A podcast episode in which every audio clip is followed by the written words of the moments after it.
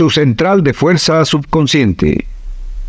Con el fin de desencadenar todo su potencial, es esencial que entienda la relación entre la mente consciente y la mente subconsciente. Se han escrito miles de libros sobre el tema, existen complejidades tremendas, existen referencias al consciente y subconsciente, en especial al subconsciente, a través de toda la historia humana. Al subconsciente a menudo se le llama la central de fuerza de su ser, y vamos a hablar de cómo afecta a usted más a su subconsciente al estudiar este programa. Comencemos hablando sobre la relación entre las dos mentes y qué puede hacerse para comenzar a controlar y a cambiar el programa dentro de la mente subconsciente. La mente consciente y la subconsciente están bellamente diseñadas, son un diseño maestro, si saben a qué me refiero, puesto que tienen funciones muy diferentes y trabajan perfectamente en armonía entre ellas. Tal vez una forma de ilustrarlo sería decir que la mente consciente es esta y la mente subconsciente es esta. De hecho, la mente consciente hace como un 10% del pensamiento responsable, alrededor del 10% de su alerta consciente, y la mente subconsciente efectúa al menos un 90% o más. Cuando hablamos de potencial humano y de activar el potencial humano, significa desencadenar la gran capacidad de poder del subconsciente. ¿Qué hace la mente consciente? La mente consciente tiene ciertas funciones específicas. Primero que nada, la mente consciente subjetiva. La mente consciente puede ver al mundo claramente, por así decirlo, con claridad y pensar en ello analíticamente, en forma objetiva, sin emociones. En segundo lugar, la mente objetiva, la mente consciente, es racional y además es discriminatoria. Estas son tres de sus cualidades. En otras palabras, puede discernir las diferencias entre la verdad y la falsedad. Es como la parte matemática o no emocional del cerebro. La mente consciente tiene cuatro funciones. La primera función es, la mente consciente identifica los datos que llegan. Y los datos que llegan pueden venir de una gran variedad de fuentes, pueden ser pensamientos que se tengan o pueden ser cosas que le están pasando en el mundo exterior. Así que digamos que camina por la calle, camina por la calle y oye el sonido de un automóvil. Sus ojos inmediatamente se mueven a la derecha para ver qué es el sonido e identificar qué es. Cuando ve el automóvil, automáticamente relaciona ese sonido con el auto. Lo segundo que hace la mente consciente es que compara a ese automóvil en movimiento con todos los demás automóviles en movimiento que haya visto. Y si vive en una gran ciudad como Nueva York, verá un auto y comparará ese automóvil en movimiento con otros autos. Ha visto cien mil, tal vez millones de autos moverse y sus reflejos son muy, muy agudos. Si vive en un país que no tiene muchos automóviles, es factible que cuando vea un vehículo en movimiento, sus reflejos serán muy, muy lentos. La comparación se hace, por decirlo así, inspeccionando rápidamente en el subconsciente y verificando toda experiencia previa que haya tenido con autos en movimiento. Al hacer esto, al hacer la comparación, instantáneamente logra usted una respuesta. Realmente se dice que las funciones subconscientes son alrededor de 30.000 veces la velocidad de la mente consciente. Puede echar un solo vistazo, oír un ruido o pensar un pensamiento con la mente consciente e instantáneamente desencadenará una reacción que tal vez tomaría una gran cantidad de horas de evaluación si tuviera que hacerlo conscientemente. Lo tercero, la tercera función de la mente consciente es que analiza una vez que tiene una respuesta de su comparación, analiza la situación. Camina usted por la calle, escucha el sonido del motor automotriz, mira hacia la derecha, ve al carro dirigirse hacia usted. Su comparación le dice que se mueve a una velocidad de 80 kilómetros por hora y que estará donde usted está en un segundo a menos que se mueva. Así que ahora lo analiza y dice, ¿qué debo hacer? ¿Debo moverme o no? La respuesta es sí, lo que hace es que se mueve y esto nos lleva a la cuarta función de la mente consciente que es decidir. La mente consciente decide qué hacer después del análisis. Dice sí o no. La mente consciente funciona como una computadora binaria. Siempre dice sí o no a la información que llega. La mente consciente solo puede tener un pensamiento a la vez. Y esto es sorprendente, como van a ver, es en realidad una estructura brillante. Así que camina por la calle, oye el sonido, mira hacia la derecha, ve el auto moverse, La comparación le dice que el auto se mueve hacia usted y el análisis del auto en movimiento le dice que debe quitarse. Usted dice, ¿me moveré? Sí o no. La respuesta es sí. ¿Me muevo hacia adelante? Sí o no. La respuesta es no. ¿Me muevo hacia atrás? Sí o no. En cuanto dice, sí, me muevo hacia atrás, esta palabra sí pasa a su mente subconsciente.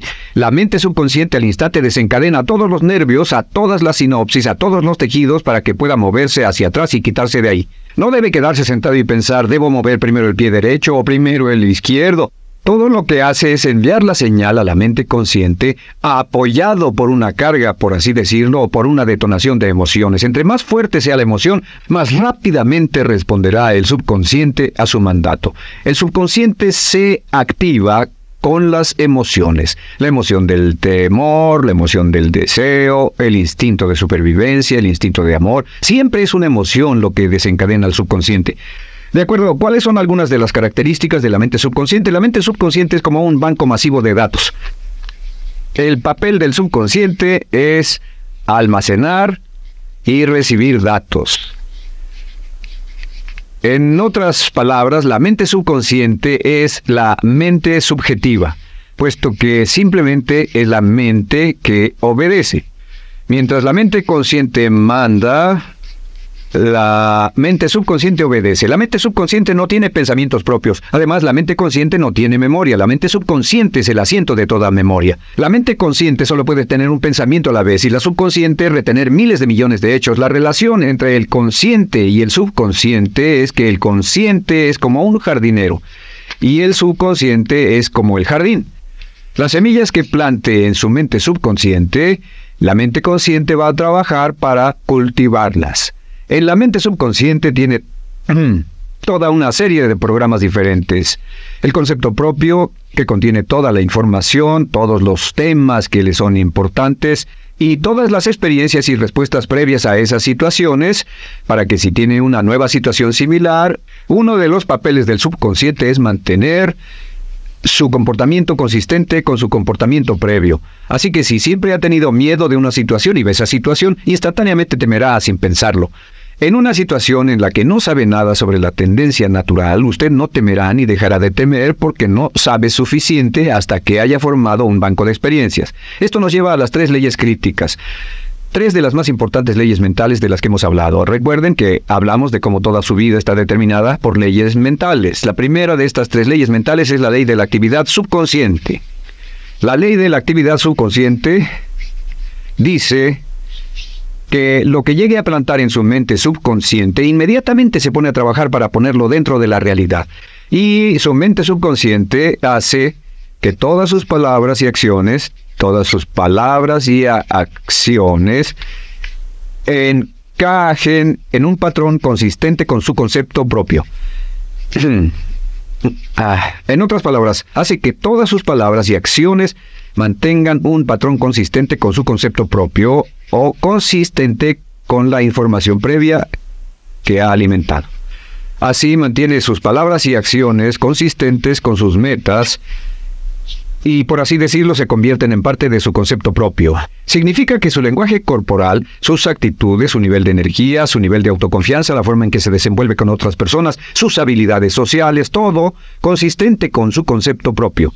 El subconsciente Simplemente sin pensar en ello hace que todo esté consistente con eso y cuando se siente bien su concepto propio es positivo, tiene un resorte en sus pasos, su lenguaje corporal tiene confianza, valor, es extrovertido, etc. Y cuando se siente negativo, su concepto propio es negativo y actúa negativamente. Esto nos lleva a la segunda ley. Esta ley es la de la concentración. De hecho, es la novena ley de la que hemos hablado desde que comenzamos. La ley de la concentración es muy, muy, muy importante. Es tan importante. De hecho, cada una de estas leyes es tan importante en su lugar como para eh, ellas mismas poder controlar su destino. La ley de concentración simplemente dice esto. Dice que lo que coseche crecerá. Lo que coseche crecerá. Lo que piense usted una y otra vez crece en realidad. Es muy simple. Antes enseñaba un curso sobre pensamiento creativo y la forma en que se explica es, imagine que esta es la capacidad total que se tiene y cuando envía un pensamiento hacia acá, ocupa un cierto espacio y todo el resto de capacidad mental se... Este es su pensamiento, se usa para pensar en todas las demás cosas que hay en la mente, pero entre más piense desde el consciente hacia el subconsciente, más su capacidad mental estará comprometida a pensar sobre esta idea hasta que llegue a un punto en el que esta idea llegue a ser tan consistente que ya no piense en otra cosa, y al no pensar en nada más comenzará a establecer este campo vibratorio. La mente subconsciente es el centro de la ley de atracción, y la ley de vibración y la ley de radiación. Comienza a establecer este campo de vibración que envía energía pensamiento consistente con lo que está pensando y lleva su vida a personas y circunstancias en armonía con dichos pensamientos. Solo debe mirar a su alrededor y debe decir en qué estoy pensando todo el tiempo, en qué estoy recapacitando todo el tiempo. Y la regla básica con respecto a la ley de concentración es concentrarse en algo, pensar lo que quiere que pase y no sobre lo que teme. Y esto nos lleva a la tercera ley de esta serie, y esa es la ley de sustitución. Ahora, la ley de sustitución, como me han dicho muchos de mis graduados, ha sido la ley más importante que han aprendido.